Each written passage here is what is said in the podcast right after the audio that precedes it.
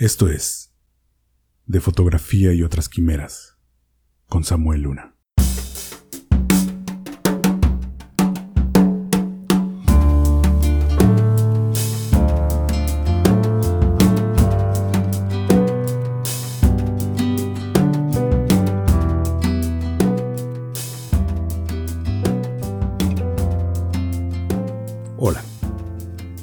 Soy Samuel Luna y estás escuchando el primer episodio de este podcast.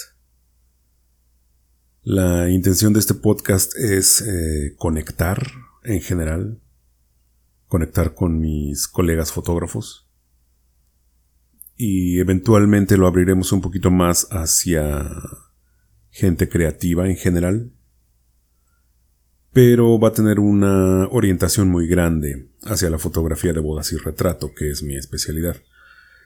Yo soy un fotógrafo especializado en bodas, bodas de destino en los últimos años, bodas de destino en playa. También me he especializado en retrato subacuático. Y poco a poco me he convertido un poco en tallerista y conferencista. Tengo un evento masivo en Monterrey, semestral, que se llama Luminaria Monterrey, y es una conferencia orientada a fotógrafos de boda y retrato. También doy una serie de talleres eh, a través de la República, este es mi cuarto año que lo ofrezco, y va orientado hacia fotógrafos de boda, sobre todo. También tengo un taller de marketing para fotógrafos y otro taller de fotografía subacuática. Este último lo doy poco porque en pocas ciudades hay las condiciones necesarias, la locación, el clima necesario. Y también tengo una compañía de libros de boda.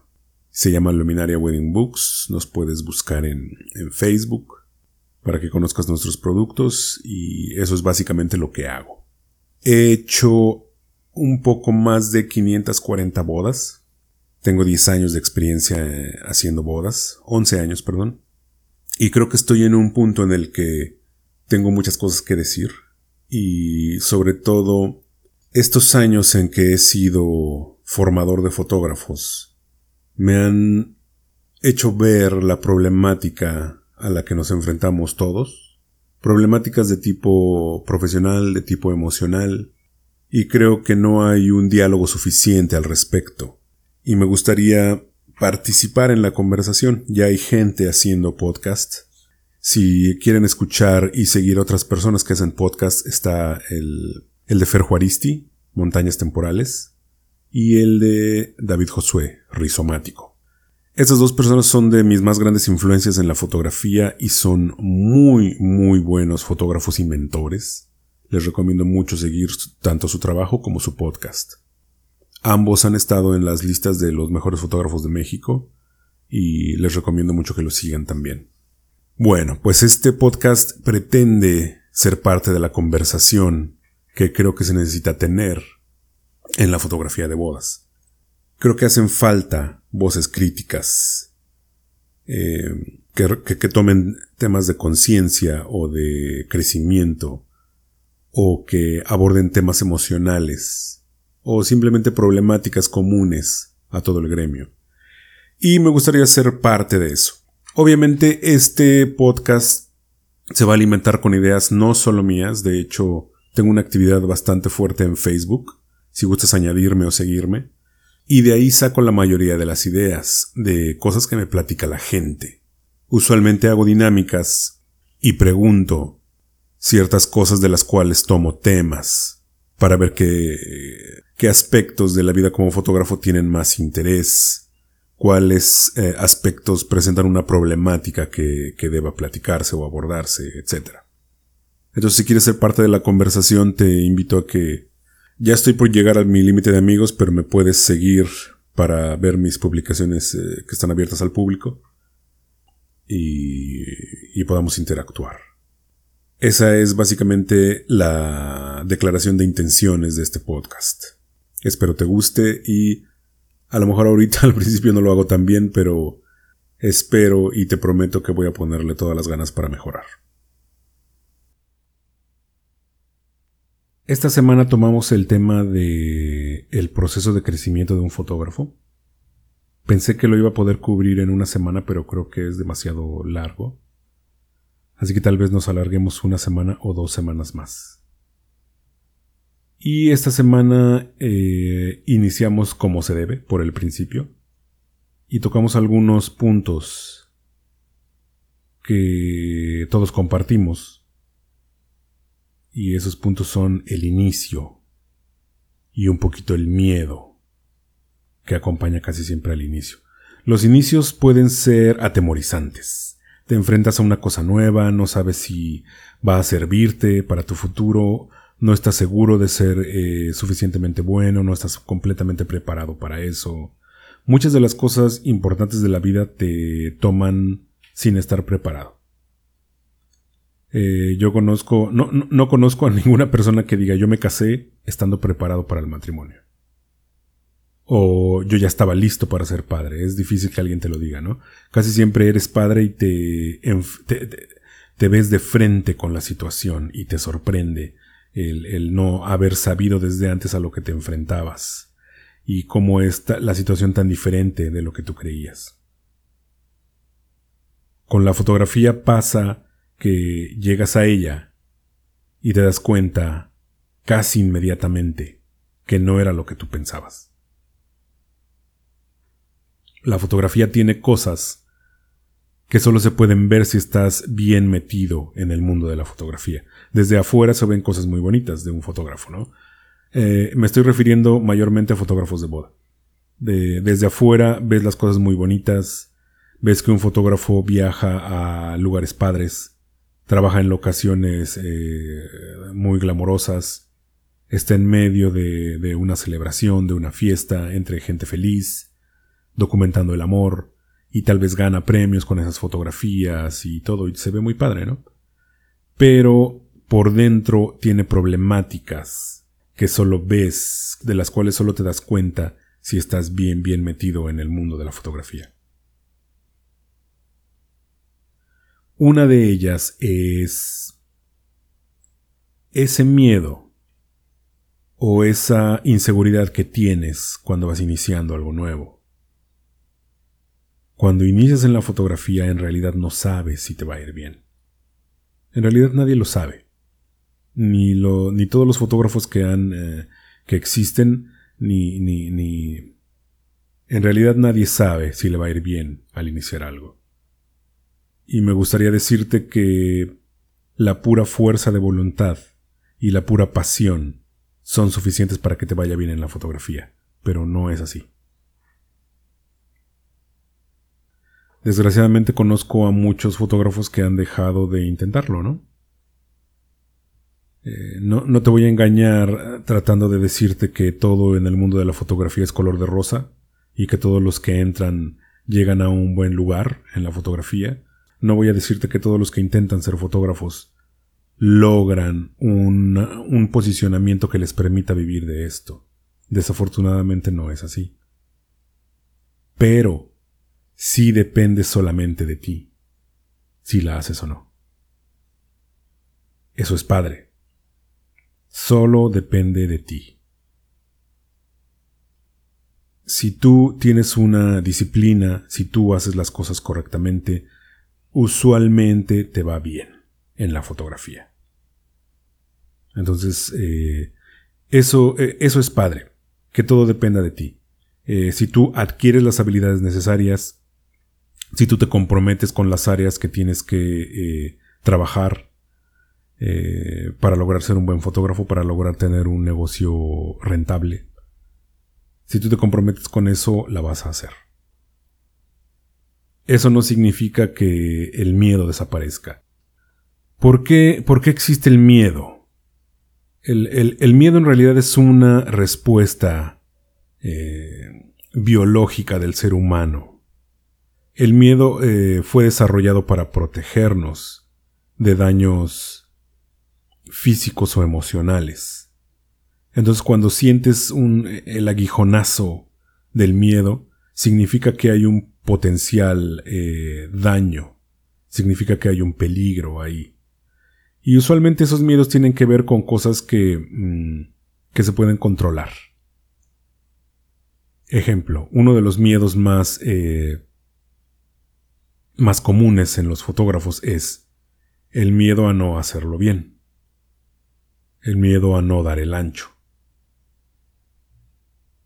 Y esto, eh, si lo desmenuzamos un poquito, es simplemente el miedo al fracaso. Si le quitamos eh, todo lo que tiene alrededor ese miedo, es simplemente eso, miedo al fracaso.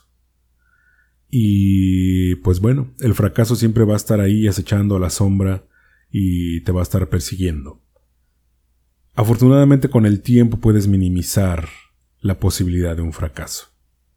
Mientras más tiempo te dediques a esto, menos posibilidades va a haber de que te equivoques o de que pierdas fotografías o de que pierdas algún momento bueno, etc. Si haces muchas bodas, por puros números, por pura estadística, vas en algún momento a fallar en algo. Ejemplo. Otro de los miedos comunes en los fotógrafos es a perder las fotografías. Perder una tarjeta, que se te descomponga un disco duro, etc. Obviamente todas estas cosas tienen paliativos. Hay políticas de respaldo y de, de cuidado de las tarjetas y de las imágenes que mitigan un poco la posibilidad de que pierdas algo. Pero, como trabajamos con cosas electrónicas, las cosas electrónicas no tienen palabra de honor. En algún momento van a fallar. Entonces, de alguna manera debes tú prepararte para eso. Para cuando te enfrentes a una pérdida de, imágenes, por ejemplo. Yo lo he vivido yo que soy ingeniero en sistemas y que tengo un sistema de respaldo más o menos eficiente, lo he vivido, he perdido imágenes. He perdido imágenes que ya estaban en mi disco duro, he perdido una tarjeta con imágenes y he perdido imágenes porque se me, de alguna manera se me traspapelan en el respaldo. Hasta ahorita eh, eh, es un misterio una de algunas de las fotos que he perdido, es un misterio dónde quedaron. Afortunadamente esta cuestión, la cuestión de perder imágenes, tú puedes mitigar tanto su frecuencia como sus efectos. Si tienes un buen sistema de respaldo, si tienes una, unas buenas eh, costumbres al capturar tus fotos, al guardar tus tarjetas, al descargarlas y al respaldar las imágenes, mitigas la posibilidad de perderlas. También puedes protegerte con un buen contrato, con una cláusula que delinee las políticas en caso de pérdida de imágenes, puedes protegerte legalmente de esto. Entonces hay manera de mitigar ese, ese miedo.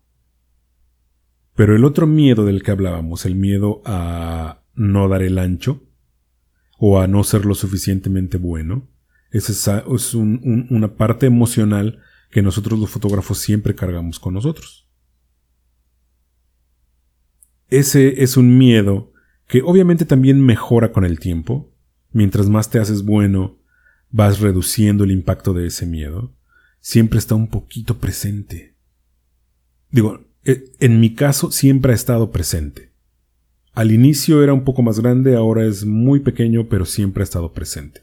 Tal vez haya fotógrafos que jamás hayan tenido miedo, ¿no? Habemos muchos diferentes tipos de personas.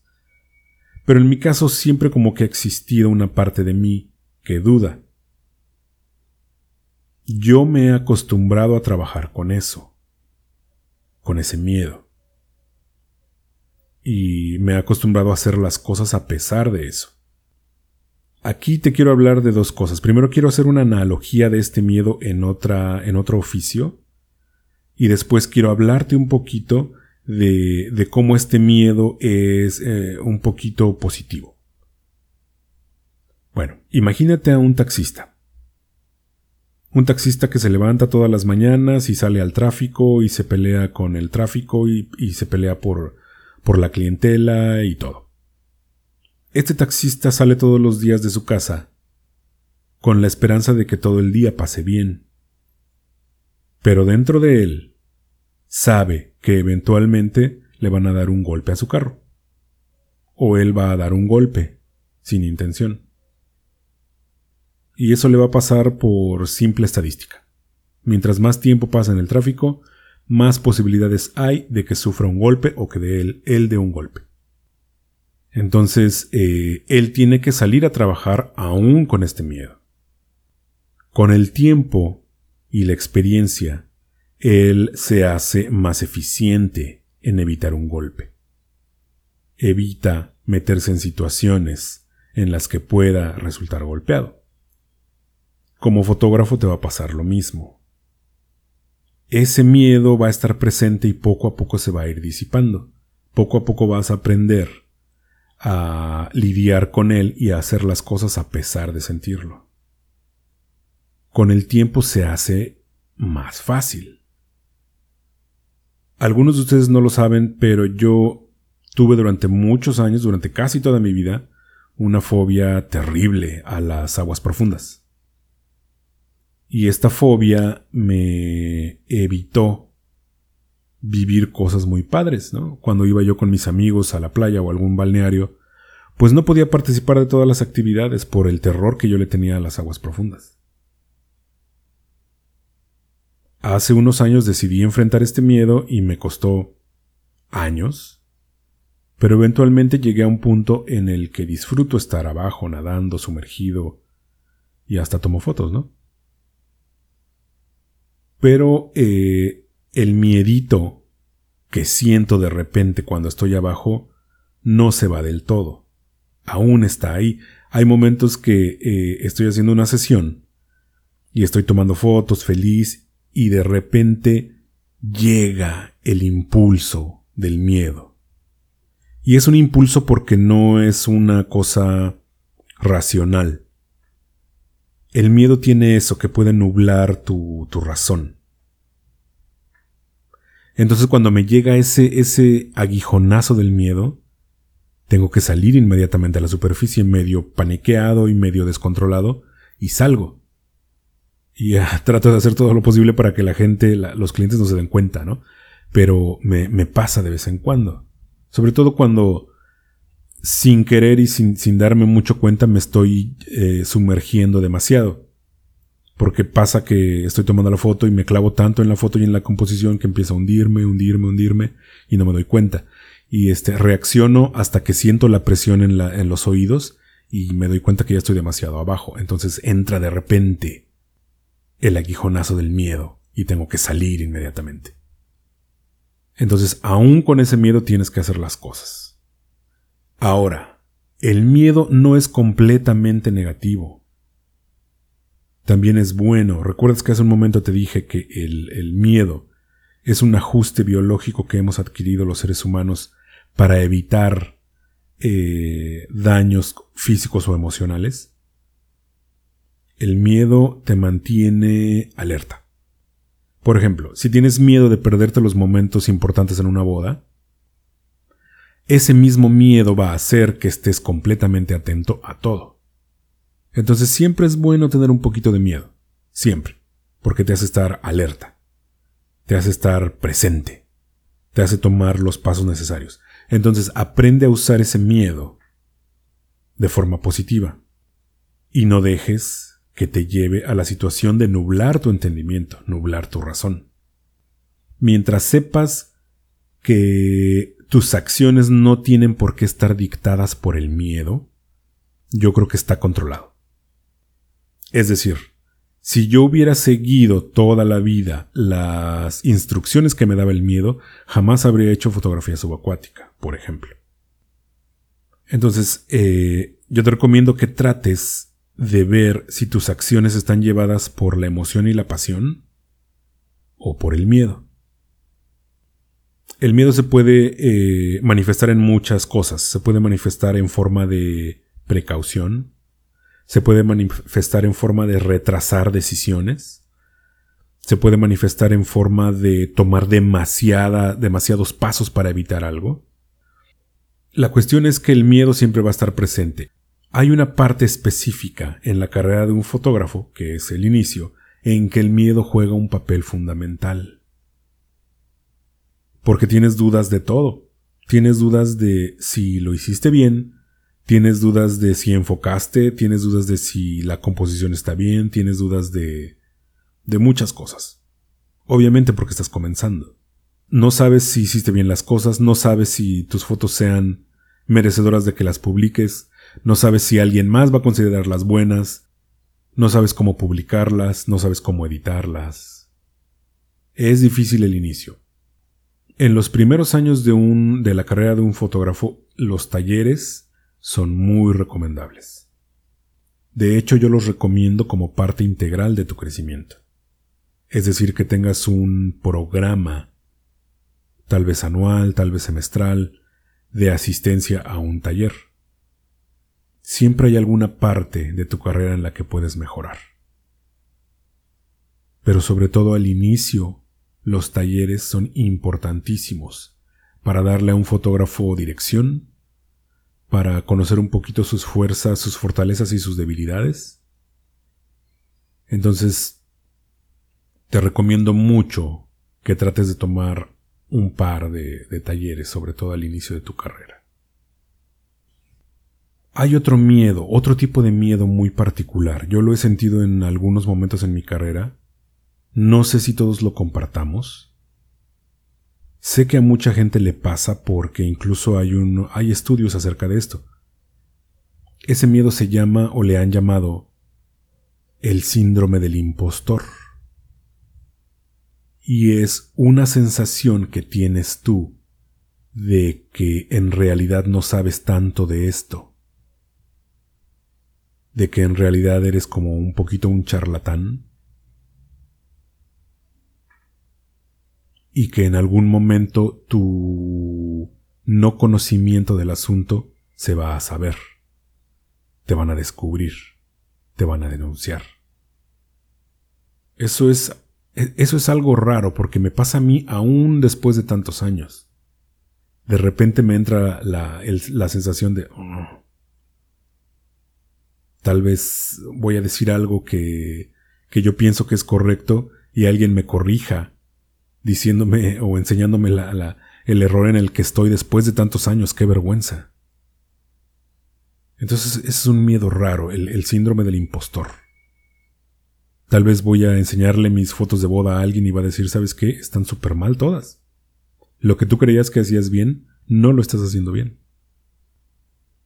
Es, es, como un poquito el miedo a no dar el ancho, pero combinado con muchas otras cosas, ¿no? Porque ya después de tantos años yo debería estar 100% seguro y no dudar absolutamente de nada. Pero pues sí, hay veces que dudo. Digo, somos personas creativas y sensibles y esa sensibilidad también nos lleva hacia lugares negativos, obviamente. Pero como te digo, con el tiempo todo se hace mejor. Con el tiempo, la disciplina, el repetir y repetir y repetir las cosas, te lleva a un lugar dentro de ti en el que sabes que estás haciendo bien las cosas o en el que confías que estás haciendo bien las cosas. El enfrentarme a mis miedos puede llegar a ser muy satisfactorio. Te voy a hablar un poquito más acerca de este miedo que yo tenía a las aguas profundas. Este miedo se desarrolló a partir de un par de episodios con el agua que yo tuve de pequeño. En realidad no los recuerdo correctamente. Recuerdo que me hundía y recuerdo que veía las burbujas arriba de mi cabeza. Y recuerdo la terrible sensación del agua en la, en la nariz y en la boca y, y, cómo sentía que, que, llegaba a mi estómago y a mis pulmones y, y la sensación de pánico de no poder pararme y no poder moverme, no poder avanzar ni nada, fue terrible. Pero no recuerdo las circunstancias.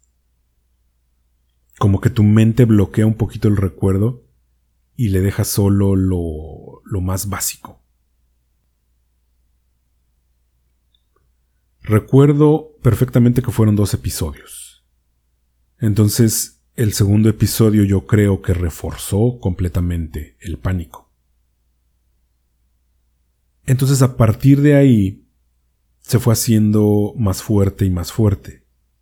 Este miedo no es raro. Este miedo lo comparte mucha gente.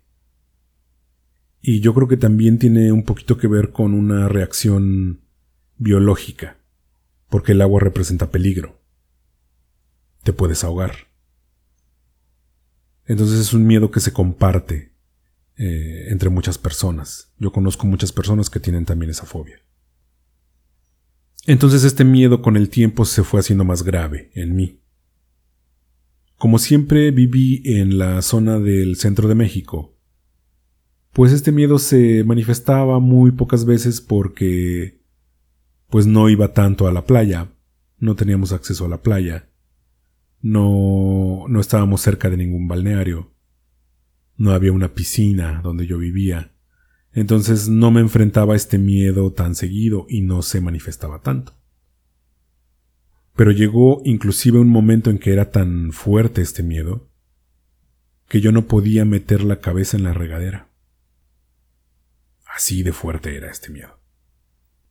Eh, entonces, cuando yo vi por primera vez las fotos de Sol Tamargo, obviamente me, me encantaban, siempre me han encantado sus fotos, pero las veía como algo completamente distante a mí, lo veía como algo muy lejano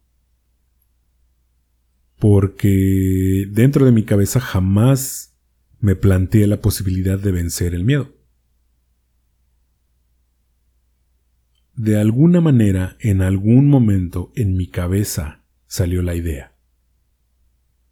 ¿Y qué tal si me atrevo a hacerlo? ¿Qué tal si de alguna manera aprendo a nadar, me meto debajo del agua y tomo fotos? Y una parte de mi cerebro reaccionó y dijo, no, jamás. Y en ese momento sentí otra vez lo que sentía antes, que es una, una tristeza de saber que no eres capaz de vencer algo, de saber que hay algo ahí, como, como una espada colgando sobre tu cabeza, que es una situación que no puedes vencer. Quien ha tenido una fobia en su vida sabe a qué me refiero. Y quien no ha tenido una fobia en su vida, es difícil que se imagine lo que la gente siente.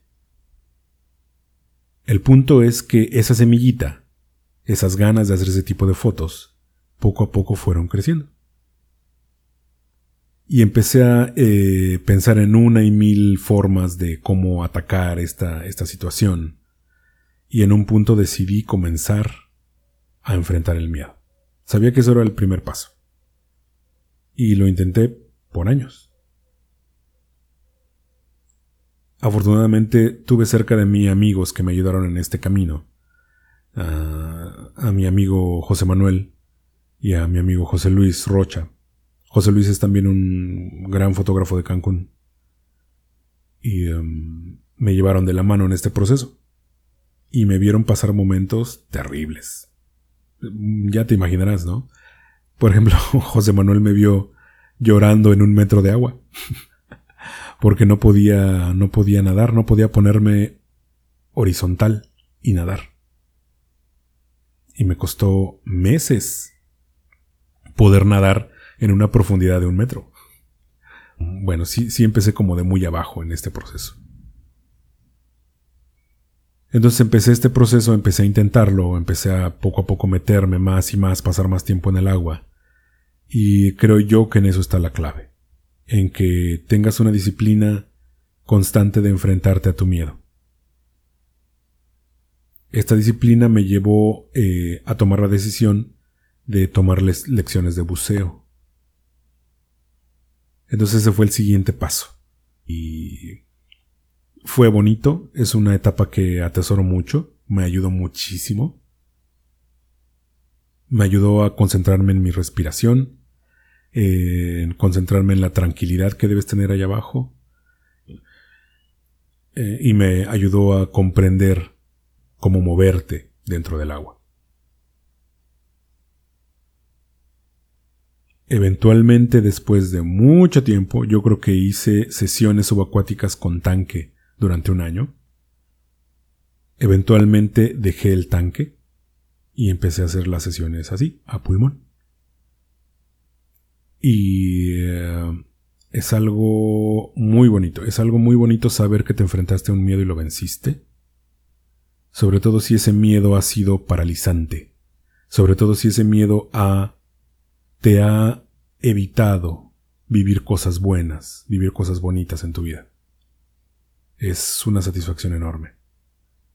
La gente ve mis fotos y piensa que las fotos son el triunfo, y en realidad para mí el triunfo fue estar allá abajo y disfrutarlo. Entonces, yo sé que eh, hay algunas cosas que te causan miedo en esta cuestión de la fotografía. Pero te aseguro que en algún momento vas a sentir el orgullo de haberte enfrentado a eso y haberlo vencido. Una vez estaba nadando, no en una sesión, sino recreativamente, en un cenote. y me metí muy profundo, alrededor de cuatro metros. Bueno, para mí eso es muy profundo, ¿no? Me metí como cuatro metros y nadé un poquito cerca de la, del fondo del estanque, un poquito con los peces, y después salí a la superficie poco a poco. Y al salir vi a una pareja que me estaba observando desde el borde del estanque. Y al salir me dijeron que nadar así era muy bonito, que me felicitaban por nadar así y disfrutar las cosas eh, allá abajo tanto. Y ellos no lo vieron, pero me fue algo que me llegó mucho. De esos momentos que tenemos los fotógrafos en que algo nos llega y nos emociona y nos saca la lágrima. Tuve un momento así. Porque en ese momento supe sin planearlo y sin pensarlo que ese punto marcaba mi graduación del miedo a las aguas profundas.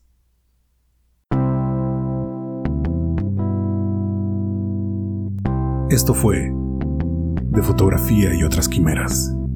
Gracias por escuchar. Soy Samuel Luna.